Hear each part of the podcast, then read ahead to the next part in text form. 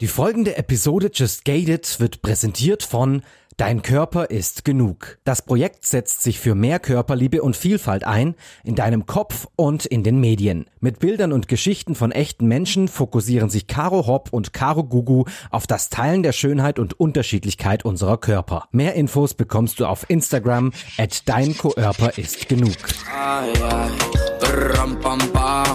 Just Gated. Der Podcast mit Shannon Gede.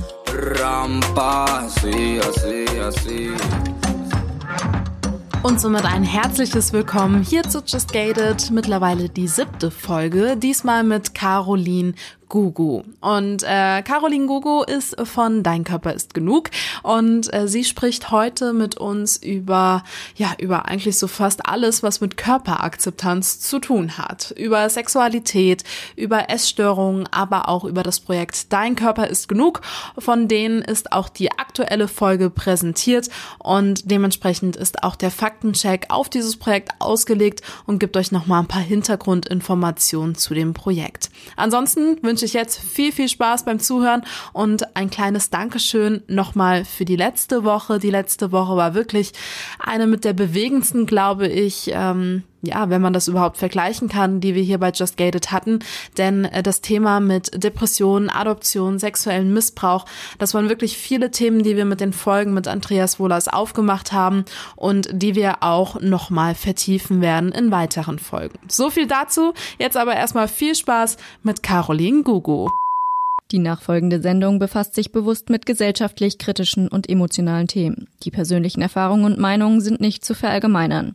Just Gated setzt sich zum Ziel, Tabuthemen aufzubrechen und positiv auf die Ereignisse zu blicken, ohne sie dabei zu relativieren. Wie kam es eigentlich zu dem Namen? Habt ihr da eine Entstehungsgeschichte? Tatsächlich. Also wir haben ein Brainstorming gestartet, nachdem ich äh, Anfang 2020 in das Projekt rein äh, bin, habe ich gesagt, okay, also zunächst war die Idee da zu sagen, wir wollen uns nicht nur auf Frauen spezialisieren, sondern tatsächlich ähm, jeden Menschen mit einbinden.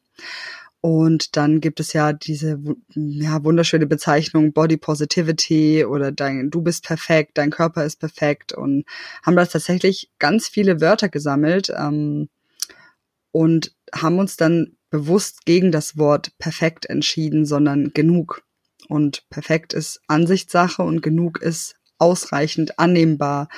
Und das ist auch die Message. Also wir wollen nicht jedem sagen, okay, du bist genauso perfekt, wie du bist. Es ist in Ordnung, wenn man sich auch mal nicht so mag.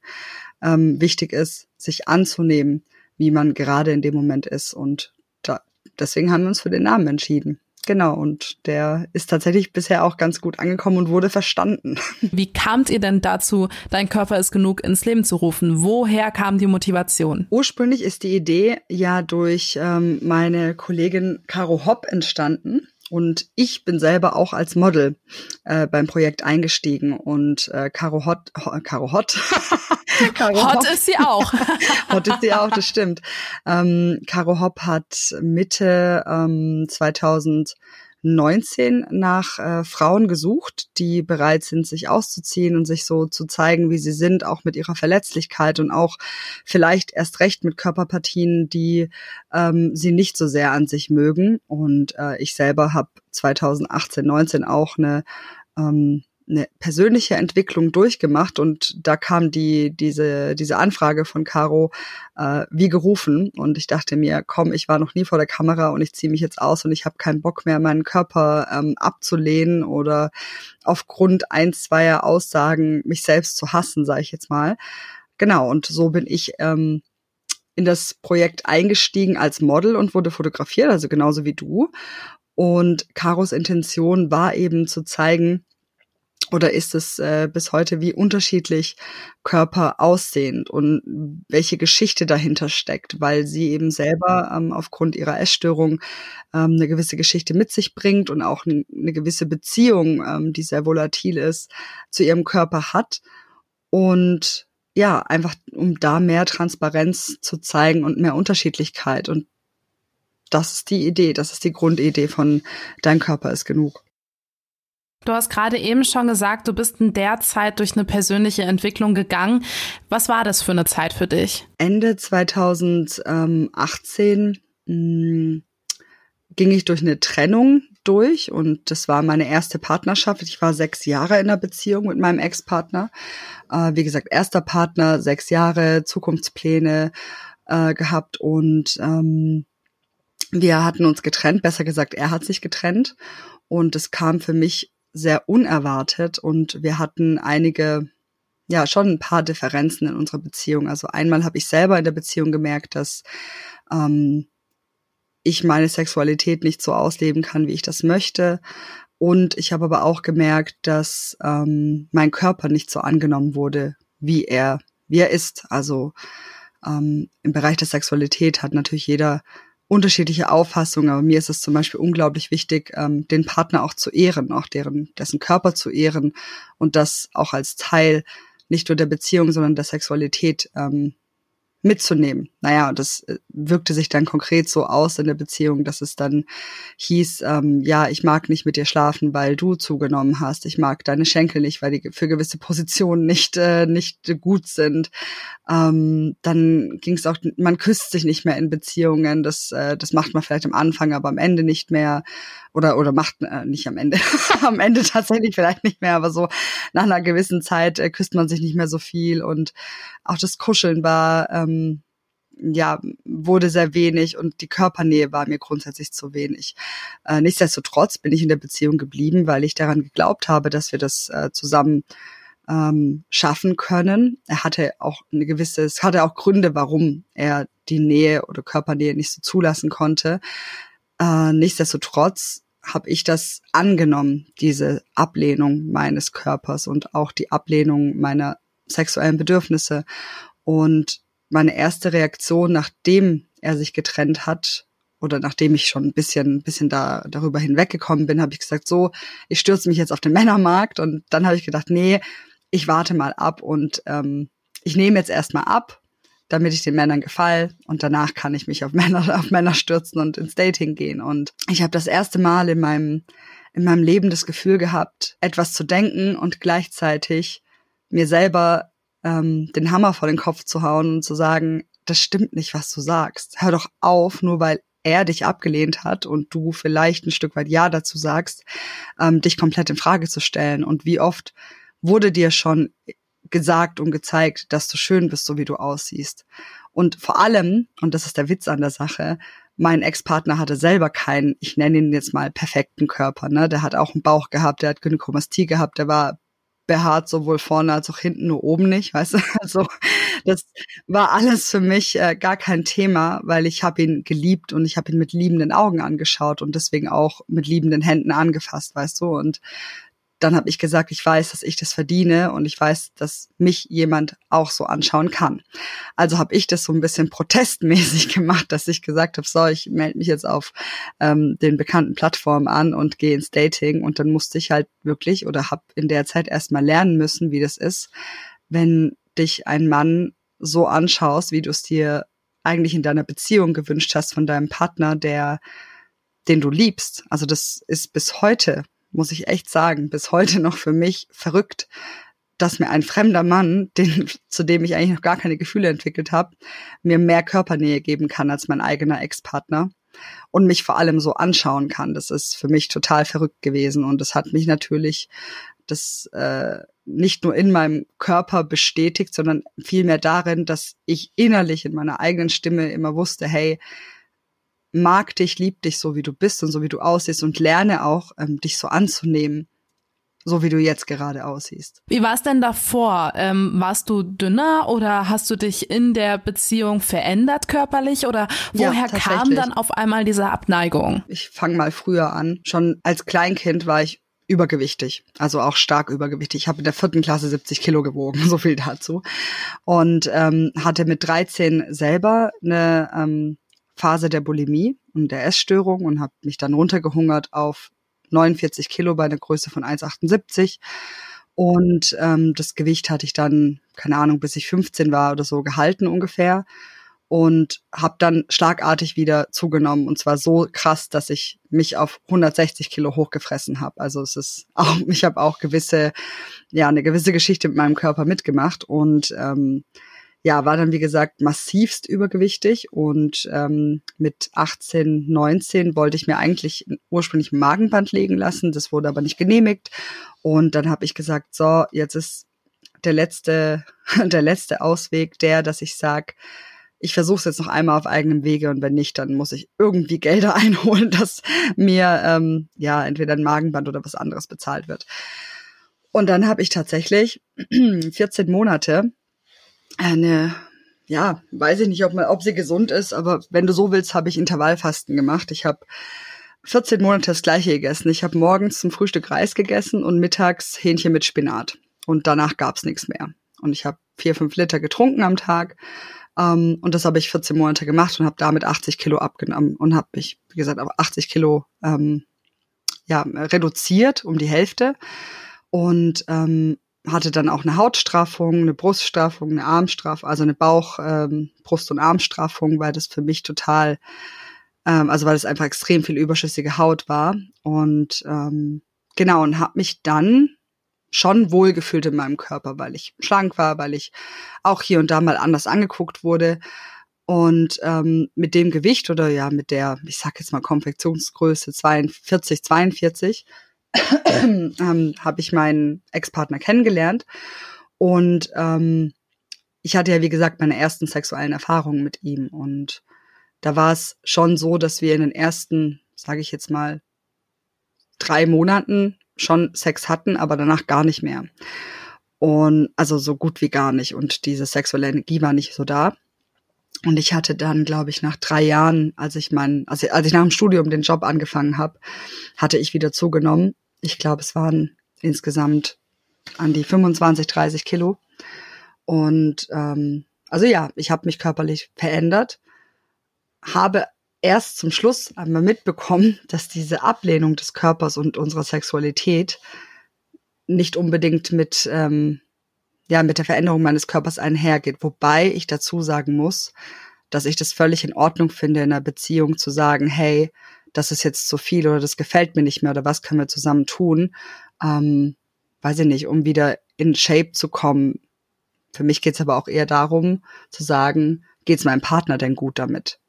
Warum hat er zugenommen? Aber das heißt ja auch, dass du, jetzt muss ich nochmal zwei Schritte zurückgehen, dass du mit einem positiven Körpergefühl nach dieser Straffung, nach dem Abnehmen in die Beziehung reingegangen bist und er dann doch irgendwie die Macht über deinen eine, also deine Einstellung zu deinem Körper übernommen hat, indem du dann wieder quasi Zweifel hattest an den ganzen Fortschritten, die du mhm. eigentlich ja. gemacht hattest, oder? Ja, tatsächlich. Und ähm, ich war auch in, ich bin auch mit Anfang 20 in Therapie gegangen und äh, meine Psychologin hatte damals zu mir gesagt, und ich fand es ganz treffend, ähm, dass das auch ein Stück weit die Ablehnung meiner Weiblichkeit ist.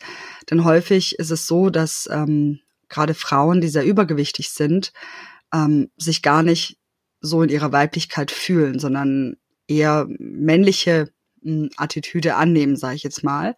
Und ich muss schon sagen, das hat sich auch das, das kann man schon auch auf mich ähm, oder ich kann das äh, annehmen für mein, für mein, äh, für meine Person.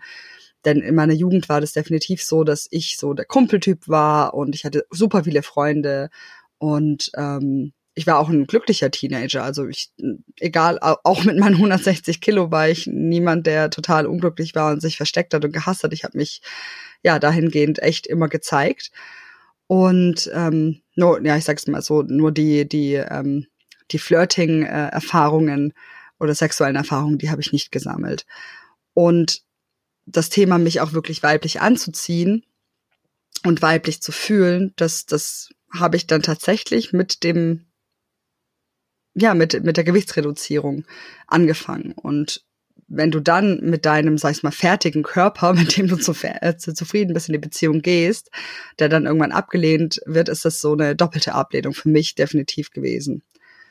Und ja, ich habe das hier und da auch angenommen, was er gesagt hat, das stimmt. War es nur auf die Sex, also nur in Anführungszeichen, ne? ist ja schon ein sehr wichtiger Part in einer Beziehung, vor allen Dingen die Akzeptanz des Körpers. Man möchte ja dem Partner auch gefallen. Ne? Das ist ja, ich glaube, auch komplett natürlich irgendwie. Ähm, hat sich das aber auch auf andere Bereiche ausgewirkt, diese Ablehnung? Also, dass ihr zum Beispiel nicht zusammen feiern gegangen nee, seid? Oder nicht. hattest du das Gefühl, dass er sich für deinen Körper geschämt hat? Oder wie hat sich das ausgewirkt? Nee, nee, nee. Also, ähm, das kam auch erst nach dem vierten oder fünften Jahr, dass er irgendwann gesagt hat, er glaubt, es liegt daran. Ähm, davor war es halt wirklich so, dass ihn mein Körper auch oder meine Weiblichkeit nicht interessiert hat. Also wir waren, ich muss sagen, wir hatten eine sehr, sehr gute Zeit, weil wir menschlich total gut zusammengepasst haben. Wir hatten die gleichen Lebensziele, wir hatten unglaublich gleichen Humor. Ähm, wir waren so schon der, der ähm, extrovertierte und teilweise introvertierte Pol. Wir haben uns in vielen, vielen Dingen gut ergänzt. Was nicht gepasst hat, war mein Anspruch an Körpernähe und Sexualität und sein Anspruch. Das ist das, was nicht gepasst hat. Ähm, und so die Freizeit, die Urlaube, die haben wir miteinander verbracht. Das war, das war keine Ablehnung dahingehend. Wie gesagt, er hatte ja selber, ähm, er hatte selber ein sexuelles Trauma in seiner Kindheit und das ist auch der Grund, warum er dahingehend mir es nicht so zeigen konnte, wie er das vielleicht, ja, wie es vielleicht ein Mann tun würde, der dahingehend kein, keine Issues hat. Wie hast du dann gelernt, nach der Beziehung deinen Körper selbst wieder zu lieben? Wie gesagt, ich bin auf die, auf die Männer, auf die Männerwelt oder auf die Männerjagd gegangen und habe mich auch recht schnell tatsächlich, also die Trennung war im November 2018, also jetzt genau zwei Jahre her, ähm, ich habe mich schon Ende November das mit äh, einem Typen getroffen gehabt. Tatsächlich war meine mein Gedanke, mh, hm, also wir hatten davor noch eine Trennungsphase, nur der, der, der, der finale Schlussmachtag war halt im November. Ähm, ich bin davor schon durch, durch die Hölle gegangen und bin dann, ähm, bin dann tatsächlich über meine Tante zu so einem Workshop gegangen, bei dem es um das Thema Loslassen ging und auch, bei dem es auch um das Thema ähm, Glaubenssätze, ging und wir haben auch eine Familienaufstellung gemacht. Also ich habe das Thema schon bearbeitet und ähm, habe dann eben Ende November irgendwann entschlossen zu sagen, ich habe nee, ich ich habe keinen Bock, mich hässlich zu fühlen und mich scheiße zu fühlen und ich gehe jetzt raus. So und habe dann schön mein Tinder-Profil gemacht und mich mit einem unterhalten. Tatsächlich war der erste Typ, mit dem ich geschrieben hatte, jemand, der ähm, äh, auf der emotionalen Ebene und auf der sexuellen Ebene ganz anders tickte als mein Ex-Partner. Und de facto haben wir uns getroffen und es war für mich unglaublich schwer, unglaublich schwer, mich mit dem Typ zu treffen. Ich habe das dem auch gesagt. Ich habe gesagt, hey, ich habe echt eine, eine, etwas andere Beziehung hinter mir und für mich ist das voll schwierig, ähm, mich dir zuzumuten, sage ich jetzt mal. Ich habe das echt so gedacht und ähm, er war da sehr, sehr empathisch, muss ich sagen. Und ähm, für mich war klar, ich treffe mich jetzt nicht mit Männern, um eine neue Beziehung zu starten, sondern ich möchte mich jetzt sexuell erleben. Und ich möchte auch erleben, wie es ist, ähm, ja, mich, also vielleicht auch herausfinden, was ich wirklich möchte. Ich habe nie abge, ich habe nie, ähm, wie sagt man, abgelehnt, wenn wenn Liebe oder wenn Gefühle entstehen, entstehen sie. Aber ich wollte erstmal, oder das war meine Intention, Männer kennenzulernen, neue sexuelle, sexuelle Erfahrungen zu sammeln und mich dahingehend selber neu zu entdecken. Genau. Und was ich dann erlebte, wie gesagt, die, die Männer, mit denen ich seither geschlafen habe, ähm, das war für mich total bereinigend oder war auch für mich eine ganz andere Erfahrung der Sexualität, weil das, was ich bei meinem Ex-Partner gemacht habe und ja, das ist was völlig Normales, nur wenn du sechs Jahre in der Beziehung gesagt bekommst, du bist nicht normal, weil ich meinen Partner gerne streicheln möchte, weil ich gerne ein Stück Vorspiel haben möchte, weil ich gerne ähm, knutsche, ja, und äh, auch wenn ich ich liebe es zum Beispiel auch, einfach nur auf der Brust zu liegen und meinen Partner anzusehen. Das sind alles Dinge, die mir, die mir abge, abgeschlagen wurden, so im Sinne von, das ist nicht normal. Verstehst du? Und dann war das für mich total krass und da musste ich es eben lernen, wenn ich mit den ersten Männern geschlafen habe und die mich so angucken, wie ich meinen Ex-Partner angucke, also mit anhimmelnden Augen und meinen Körper wirklich komplett einnehmen, so wie sich's gehört, wie ich mittlerweile weiß, für mich gehört, für mich gehört, dann war das für mich einfach total krass. Und was, was zum Beispiel auch dazu gehört, ähm, gut, das wird hier offensichtlich eine Ü18-Folge, ähm, ist auch ähm, die orale Befriedigung. Die orale Befriedigung war bei meinem Ex-Partner total tabu. Der hat da, der hat sich davor geekelt, der wollte das nicht.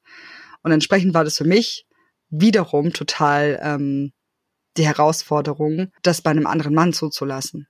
Aber wegen seinen Vorerfahrungen ja. oder wegen deinem Körper? Nee, wegen sein. Also er hatte, das hatte auf seine Ex-Partnerin geschoben, dass er gemeint hat, ja, die war da ungepflegt und seitdem mag er das nicht. So.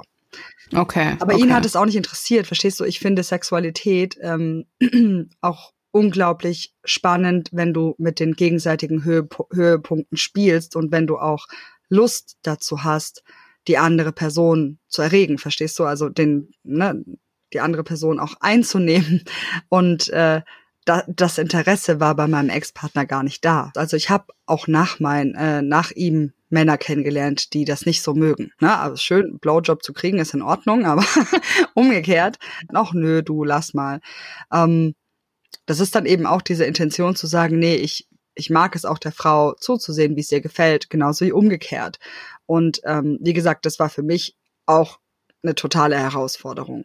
Also das war für das war echt so ein Prozess von erstmal das Licht nicht so sehr anlassen, dann auch nicht so ganz nackt ausziehen, dann mich auch auf das Thema orale Befriedigung einlassen, dann auch bewusst, also ich habe echt lange gebraucht, bis ich mal bis ich mal Sex hatte, wo ich mich komplett fallen lassen konnte und meine ganzen Boundaries, die ich da habe, ähm, ja fallen lassen kann. Im, im, Im Endeffekt war ich da traumatisiert. Also ich, ähm, der Witz ist ja, es kann immer mal vorkommen, auch bei mir, also bei uns allen, dass du mal jemanden nicht toll findest. Wie oft lehnen wir Leute auch ab, weil sie uns einfach nicht zusagen, warum auch immer. Und ähm, das war für mich nicht nur der sexuelle Prozess, zu sagen, hey, ich nehme meinen Körper so wie er ist und so gehört er ins Bett oder an andere Orte oder so zeige ich mich gegenüber dem Mann und ich fange nicht an, darüber nachzudenken, guckt er da jetzt hin, weil, keine Ahnung, ähm, sind die Oberschenkel zu dick oder sieht er da eine Speckfalte oder sieht er, findet er meine Brüste irgendwie doof oder, keine Ahnung, hat er da irgendwelche Pickel gesehen? Verstehst du, das sind ja diese ganzen Themen, die viele, viele Frauen haben und sich auch deshalb nicht in sexueller Art und Weise fallen lassen können und auch zu sagen, hey, ich habe Sex, aber wir haben das auch, auch äh, wir haben das auf Augenhöhe. Ne? Also im Sinne von, ich habe auch verdient, zum Höhepunkt zu kommen, weißt du, und da auch gewisse oder auch zu äußern, hey, das und das gefällt mir nicht. Das sind das sind Dinge, die ich lernen musste und die lang gedauert haben. Und wie gesagt, klar, wenn ich sehe, dass ein Mann mich mit gewissen Augen, begehrenden Augen anschaut und das davor nie hatte, dann war das für mich auch ein Prozess, an den ich mich gewöhnen durfte, weil das neu für mich war, den ich genießen lernen durfte. Ähm, und klar geht auch mit einher, dass ich in dieser Phase angefangen habe, mich selber anders zu sehen. Eben indem ich bei dem Shooting für Dein Körper ist genug mitgemacht habe und gesagt habe, so, ich zeig mich jetzt der Welt und ich habe keinen perfekten Körper und das ist für mich völlig in Ordnung, weil mein Körper so wie er jetzt ist, seine Geschichte hat und ich will ihn jetzt in dem Moment so annehmen, wie er ist. Und wenn eine Phase kommt, wo sowohl Seele als auch, als auch Körper Lust haben, wieder Gewicht zu verlieren oder ich eine Phase krieg, wo ich super krass Bock hab, Sport zu machen, dann ist es so. Dann nehme ich auch das mit. Und ähm, das ging damit einher, dass ich lernen musste oder gelernt habe, meinen Körper auch wirklich an, anzusehen. Also auch auf unperfekten Bildern, weil wir sehr gewohnt sind, gerade wenn man, ähm, ja, keine Ahnung, auf Instagram aktiv ist oder auch öfter vor der Kamera steht, dann kennst du einfach gewisse Posen, in denen du dich, in denen du dir gefällst. So, wie oft schaust du wirklich auch mal die Posen an, so wie du wirklich aussiehst? Also, dass du dich auch ganz normal im Spiegel anschaust, dass du, ich habe jahrelang mich nicht im Spiegel angeschaut.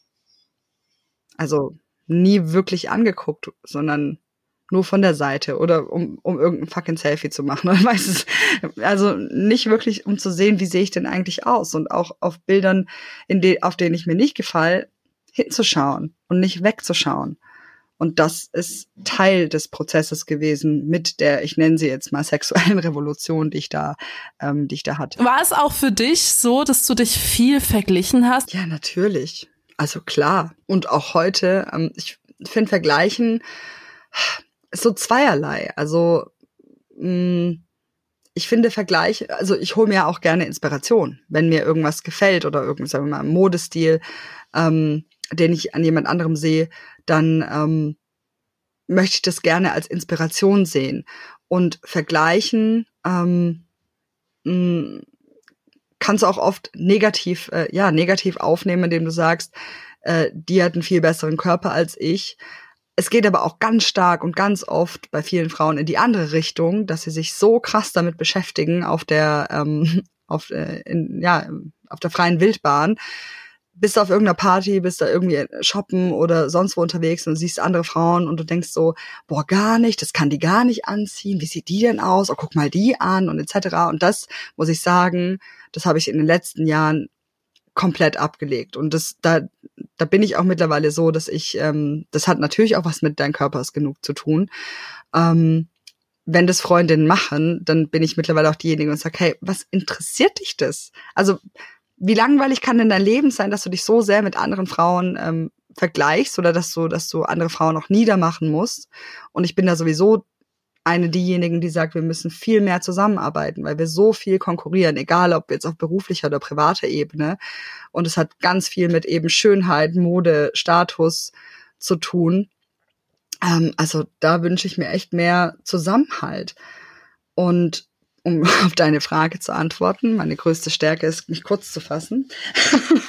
um auf deine Frage zu antworten, natürlich habe ich das gemacht. Natürlich und auch in der Jugend. Und ich nehme mich da überhaupt nicht raus. Auch ich habe andere Frauen und Mädchen damals äh, schlecht geredet und ähm, verglichen im Sinne von, oh, ähm, auch selbst bei Curvy Models zu sagen, ja, die ist Curvy Model, aber die ist ja ganz anders proportioniert und die hat ja ganz andere Haut und eine ganz andere Ausstrahlung oder die hat das anstatt das. Und das, ähm, was zum Beispiel auch krass für mich war, auch se selbst meine Entwicklung meiner Tinder-Profile hat sich mit meiner Körper- äh, oder Body Positivity entwickelt, denn ich habe damals auch Bilder, eher Bilder hochgeladen, auf denen ich mich sehr vorteilhaft fand und habe tatsächlich auch Ganzkörperbilder eher vermieden weil ich dann, weil ich den Gedanken hatte, na ja, aber wenn wir uns dann kennenlernen, dann ist ihm das vielleicht egal und bla.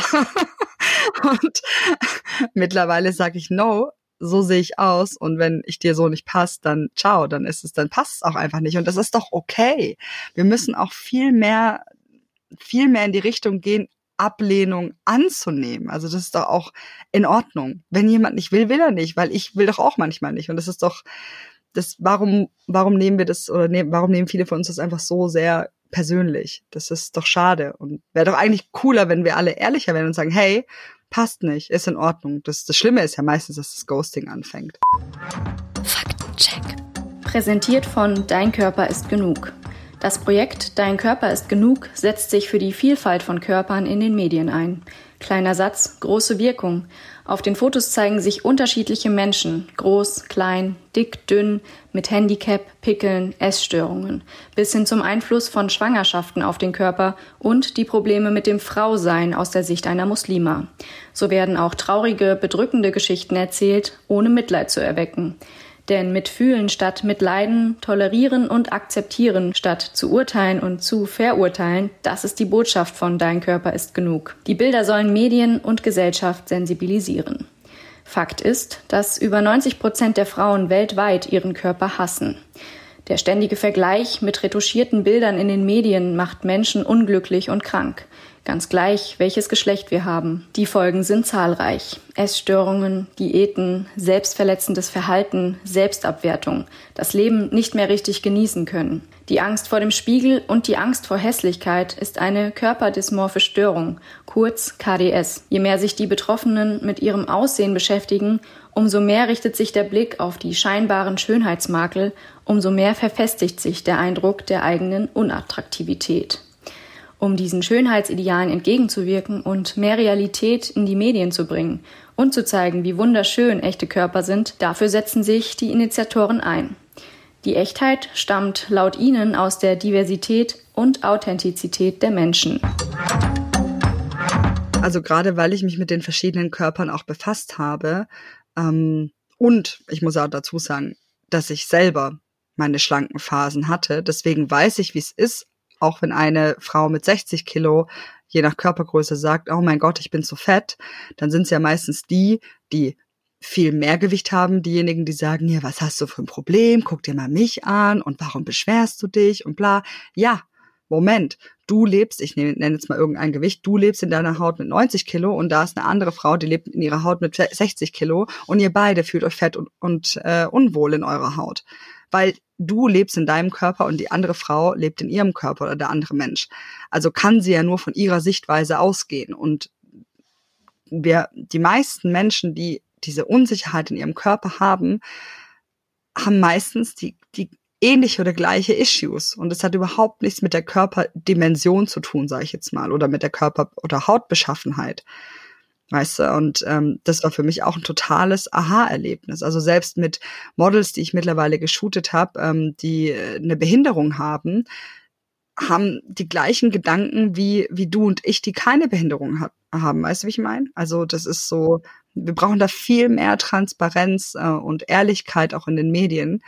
Ähm, und die Augen sehe, oder die Augen habe ich, oder den Blick habe ich mittlerweile, dass ich das auch wahrnehme, wie Social Media und die Medienwelt gehandhabt wird und wie wir dann natürlich auch dadurch gesteuert werden. Und vielen Menschen fehlt dahingehend einfach der Blick und die Aufklärung und das, das Interesse, was wir ja ändern möchten. Ja, aber das ist krass, dass du davon sprichst, weil genau dieselbe Entwicklung habe ich irgendwann mal auch gelernt oder äh, erleben dürfen, weil auch diese offene Kommunikation mit Freundinnen, also da, wo ich mich zum Beispiel verglichen habe, da habe ich mich unwohl gefühlt, weil, keine Ahnung, ich unzufrieden war mit meinem Bauch oder ich unzufrieden war wegen meiner Haut. Und umso offener ich darüber gesprochen habe, auch mit Freundinnen, wo ich dachte, boah, die hat so einen perfekten perfekten Körper, hat man erstmal gemerkt, so, okay, krass, warum vergleiche ich mich so oberflächlich? Weil denen sind meine Makel vielleicht gar nicht aufgefallen, wo ich mich die ganze Zeit verstecke, auch vor mir selbst.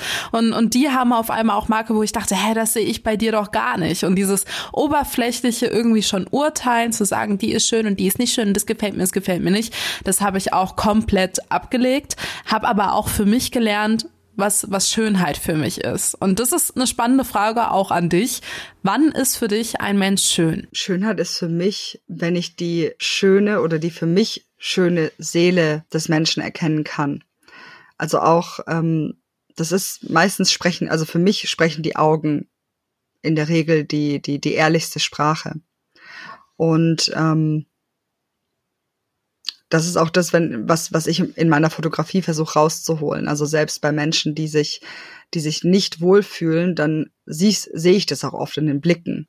Also ich sehe, ich sehe den Blick, dass die, äh, sehe den Blick und, und projiziere das gleich auf den Körper, dass die Person sich nicht wirklich wohlfühlt ähm, und sich nicht schön findet. Und wenn dann aber ein Lachen nach draußen kommt und, und wirklich äh, eine Stärke dieser Person, dann kommt da bei mir auch Schönheit rüber. So ich kann dir, kann dir keine Definition sagen von Körpergröße, Ausmaß, äh, Haarfarbe oder sonst was, sondern das ist für mich die Seele. Und ähm, ich muss dazu sagen, dass es auch in, äh, im, ja, im, im Kennenlernprozess beispielsweise, das hat jeder von uns, egal ob du jetzt auf Beziehungsebene bist oder in freundschaftlicher Ebene, dass du einen Menschen oft ganz anders wahrnimmst, wenn du eine gewisse Sympathie oder eine gewisse Verbindung und Nähe zu der Person spürst, dann siehst du die Person oftmals auch mit anderen Augen und nimmst, nimmst auch deren Optik mit anderen Augen wahr. Was war denn für dich so das emotionalste Shooting? Wo hast du gemerkt, da öffnet sich gerade eine Person vor der Kamera, die vielleicht im Vorgespräch sehr, sehr nervös war? Oder was waren da so für dich mitunter die inspirierendsten Momente? Also ich muss sagen, ich habe jetzt äh, erst ähm, kürzlich die, die Bilder gepostet äh, von Len oder Leonard. Und da ist es so, also Leonard hat eine Glasknochenkrankheit und ist äh, kleinwüchsig. Ähm, und wir hatten gar nicht mal so eine lange Konversation. Er hat dann hat recht schnell gesagt, ja klar, ich mache mit und ich fand es total toll und war für mich auch was so ganz Neues, mit jemandem zu shooten, der eventuell auch noch mal eine Hilfe braucht, weißt du. Ähm, und ja, wir waren dann beim Shooting und es, er war total unbedarft und hat auch gar keine Hilfe gebraucht und ähm, war total offen. Ähm, und das Shooting ging auch total schnell. Also so, es sind ganz schnell wundervolle Bilder entstanden und ich habe auch so eine extreme Zufriedenheit in seinem Gesichtsausdruck gesehen. Und ähm, weil ich habe mit dem zwei Stunden eingeplant und nach einer Dreiviertelstunde waren wir fertig und dann hat er gesagt, ja, ich werde aber erst in einer Stunde abgeholt. Und dann habe ich gesagt, ja, dann gehen wir noch einen Kaffee trinken, kein Thema. Und dann hat er mir danach erst erzählt, dass er gar nicht äh, mitmachen wollte, weil er irgendwie gedacht hat, naja, wozu muss ich mich denn nackt zeigen und etc. Und dann hat er sich ein bisschen mit unserem Projekt beschäftigt und hat eben gesagt, hey, ähm, für ihn ist, äh, ist Nacktheit irgendwo auch was Ehrliches und er weiß, dass er einen anderen Körper hat, aber er selber hat sich nie anders wahrgenommen, weil ihn seine Eltern auch nie so behandelt haben. Und klar, hier und da würde er sagen, würde er gern verändern wollen, aber es ist in Ordnung, so wie er ist. Und das möchte er gern auch teilen. Und dann hat er auch gesagt, weil er studiert Filmregie und er hat sich vorgestellt, wenn eines seiner Vorbilder ähm, selbst äh, sich ausziehen würde mit seinem eher unperfekten Körper und sich halt ehrlich zeigt, dass er das toll finden würde und dass er deswegen sich traut, auch mitzumachen und seine Eltern auch gesagt haben, hey, cool, mach doch mit. Und das war für mich total berührend und hat viel mit Respekt zu tun und gleichzeitig eben auch eine Vorbildfunktion zu sagen, hey, also auch wenn ich mal Mutter werde, trage ich auch einen großen, ja, großen ähm, Haufen dazu bei, wie sich mein Kind später fühlt. Und klar, ich meine, wir wissen es ja alle. Ähm, ich selber hatte zum Beispiel auch keine keine ähm, ideale Kindheit. Ich weiß aber auch, dass meine Mutter ebenfalls keine ideale Kindheit hatte und das dass äh, es deswegen umso wichtiger ist, sich mit seiner Vergangenheit, sich selbst auseinanderzusetzen, weil ja, du dann eventuell das Ganze weitergibst an die nächste Generation. Genau, das war das war wirklich schön. Und er ist auch super glücklich mit den Bildern und hat auch gesagt, ja krass, er hätte nie gedacht, dass er sich aussieht. Das Projekt hat zum Beispiel auch mir total viel gebracht. Nur frage ich mich, wie ist es für die Leute hinter der Kamera? Also was nimmst du aus dem Projekt ganz gezielt mit? Ich nehme definitiv ähm, mit, dass ich habe tatsächlich angefangen zu fotografieren wegen dem Projekt. Also ich habe schon immer gerne fotografiert mit dem Handy und mir, mir ich bin diejenige, die im, im Freundeskreis immer das Handy in die Hand gedrückt bekommen hat. Du machst immer gute Bilder und äh, etc. Ich hatte nur nie Lust, mich mit der Technik auseinanderzusetzen und so. Ich will, dass dein Körper ist genug. Gerade in Berlin so eine wundervolle bunte Stadt ähm, Fuß fassen kann. Habe ich gesagt, gut, dann fange ich jetzt an, Lockdown, fange an, mich äh, mit äh, der Kamera auseinanderzusetzen. Bis heute interessiert mich die Technik nicht so in der Tiefe. Es interessiert mich einfach nicht. Ich will einfach wissen, wie kriege ich das Bild, was ich da sehe, mit meinen Augen am besten in die Kamera. Das will ich wissen. Mehr nicht und das möglichst schnell. weil ich ungeduldig bin. Und ich als Fotografin gehe da, und das habe ich bisher auch schon oft ähm, zurückgespiegelt bekommen, ich gehe erstmal ins Gespräch mit, äh, mit den Models und will wissen, wer bist du, was bringst du, was bringst du für ein Thema mit, hast du vielleicht irgendwelche Körperteile, mit denen du dich mal nicht wohl gefühlt hast oder immer noch nicht wohl fühlst und ähm, gerade wenn Leute gar nicht wissen, wie sie sich ähm, zeigen sollen oder wie sie sich mögen, dann sage ich, schick mir davor einfach ein paar Bilder, auf denen du dir gefällst, dass ich einfach den Blick des Models verstehe. Und ähm, meistens ist es so, dass wir dann erstmal Bilder machen, ähm, in, mit Kleidung und ich mache ein paar Lichteinstellungen und dann sage ich, okay, womit möchtest du anfangen? Willst du dich gleich komplett ausziehen oder erstmal nur ein Teil? Und ähm, hast du vielleicht auch irgendwelche Wünsche, so Posen, die du vielleicht mal ausprobieren wolltest? Also ich gehe da total auf das Model ein. Und in der Regel ist es, wie du sagst, auch ein Prozess, dass es erstmal ungewohnt ist ähm, und erstmal irgendwo, wo einen keiner sieht. Und jetzt hatte ich schon so viele Shootings, wo wir dann doch irgendwo hingelatscht sind, wo Menschen vorbeigelaufen sind. Und das ist völlig in Ordnung gewesen. ähm, ja, also ich bin da sehr bei dem Model. Ich bleib auch immer im Gespräch irgendwie. Also ich versuche dann auch teilweise die Momente mit einzufangen, wo die Person ähm, eben was zu lachen hatte oder nachgedacht hat oder vielleicht gerade emotional ist. Ähm, ja, also ich fotografiere da vielleicht ein bisschen anders, ich weiß es nicht. Ähm, mir wurde es nur gesagt, dass so diese, dieser Wohlfühlfaktor definitiv äh, da ist und das hat viel damit zu tun, dass ich natürlich die Schönheit dann auch sehe. Ne? Allein durch das Vertrauen und durch die Sympathie sehe ich die Schönheit, die ich dann einfangen möchte. Und ich kann, ich glaube einfach, dass ich ein Talent dafür habe, zu erkennen, wann sich jemand auch auf dem Bild gefällt. Und ja, das sind so, so meine Gedanken und Ziele. Wie stehst du zu deinem Körper heutzutage? Heutzutage ist es so, dass ich viel offener damit umgehe. Also ich fühle mich wohl, so wie mein Körper jetzt ist, sage aber nicht, dass ähm, es sich in Ordnung wäre, vielleicht auch mal ein paar Kilos weniger zu, äh, also abzunehmen. Tatsächlich weniger aus dem Grund zu sagen, ähm, ich muss jetzt abnehmen, um jemand anderem zu gefallen, sondern eher, dass ich sage, mh, hm, ich hatte jetzt auch mal eine Phase, in der ging es mir nicht gut und ich bin diejenige, die in der Phase, in der es ihr nicht gut geht, tatsächlich emotional ist und da auch wirklich nicht, ähm, ja, teilweise zu, so wenig mit Vitamine zu sich genommen hat. Genau, also mein Prozessstand heute ist, ich mag mich so, wie ich bin. Ich traue mich auch Kleidung anzuziehen, die ich früher nicht angezogen habe und bin einfach ähm, gespannt, was passiert. Also so, wie sich mein Körper verändern wird. Und setze mich damit eben nicht mehr unter Druck. Das ist das, was ich definitiv endlich, endlich geschafft habe.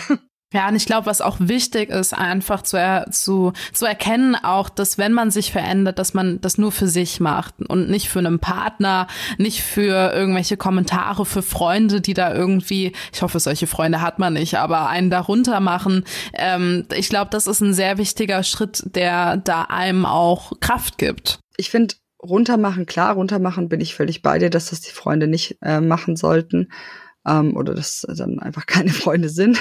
Ähm, ich finde es aber auch in Ordnung, wenn du merkst, dass es deiner Freundin nicht gut geht und es muss ja nicht immer nur Gewicht sein. Also es kann Gewicht sowohl nach oben als auch nach unten sein, kann aber auch ähm, ein anderer Suchtfaktor sein. Ne? Ähm, finde ich das auch wichtig, die Freundin oder den Freund darauf anzusprechen aber halt auf respektvoller Ebene zu sagen, hey, ich merke, da ist irgendwas bei dir und ist alles in Ordnung oder brauchst du meine Hilfe? Ihr geht ja mit dem Projekt als ziemlich krasse Vorbilder voran. Also so sehe ich euch auf jeden Fall, vor allen Dingen auf Social Media. Das ist, ich glaube, auch von vielen Models, vielleicht auch das Feedback, was ihr bekommt. So mit den Gesprächen von Caro und Jenny ist mir das schon so ein bisschen zu Ohren gekommen. Aber ähm, ich, ich glaube, das kommt euch oft entgegen auch, oder? Ja, definitiv es gab auch schon negative Feedbacks. Ähm, da bin ich mit meinem, mit meinen Marketingkenntnissen aber insoweit, insoweit firm, dass das in Ordnung ist, sobald du in die Öffentlichkeit gerätst, dass es immer mal wieder Menschen gibt, denen du nicht gefällst. Äh, und das muss auch nicht sein, solange du deine Vision kennst und dahinter stehst und ähm, dich eben auch bei solchen Rückschlägen nicht ständig in Frage stellst. Ähm, was uns so besonders macht und auch total abhebt von anderen Body Positivity Projekten, ist eben, es ist einmal nicht nur ein Fotoprojekt, welches irgendwie zeitlich begrenzt ist. Ähm, und wir binden eben jeden Menschen ein und eben nicht nur Frauen, nicht nur gewisse Altersgruppe, nicht nur eine gewisse Körperbeschaffenheit. Und ich finde, mm, ich finde Diversity-Projekte super. Ähm, oftmals gehen sie aber in die Richtung, dass nur die Extremen gezeigt werden. Ne? Du musst besonders äh, out of the Schönheitsideal sein, ähm, dass du da fotografiert wirst oder dass du gezeigt wirst. Und das ähm, finde ich äh, so nicht ehrlich genug, sondern ich mag es eben zu zeigen, wie unterschiedlich wir sind. Und dazu gehören eben auch Körper, die vermeintlich normal sind. Weil genauso wie du vielleicht auch schon gehört hast, was willst du, du bist doch nicht curvy, du hast doch eine perfekte Figur. Genauso gibt es andere Frauen, die sagen, äh, ja, nee, Shannon hat schon was drauf, so. Ne? Und das ist das, was wir lernen müssen, zu sehen, wie unterschiedlich Körper sind und dass selbst vermeintlich normal aussehende Körper, wo wir sagen, wo viele sagen würden, hä, was hat die Person denn? Auch die Person ihre Issues hat, also ihre, ihre Themen und ihre, ähm, ja, Sachen, womit die Person kämpft. Und das hat einfach viel mit Ehrlichkeit zu tun und Vielfalt. Und das hoffe ich, damit hoffe ich, dass wir unsere Gesellschaft ein Stück weit ähm, revolutionieren können, um eben für mehr eigene Zufriedenheit zu sorgen. Und somit auch weniger Judgment äh, gegenüber anderen. Diese Negativkommentare, die du gerade angesprochen hast, war das den Personen einfach generell das Projekt zu viel oder was wurde da kritisiert? Also einmal wurde kritisiert, da hatten Caro und ich einen Podcast aufgenommen und wir hatten es zum äh, wir hatten es über das Thema Körper äh, Körperkleidungsgrößen und Caro hatte eben erzählt, dass sie nicht mehr in ihre ähm, Leggings, äh, Yoga-Leggings Größe S reinpasst, sondern Größe M.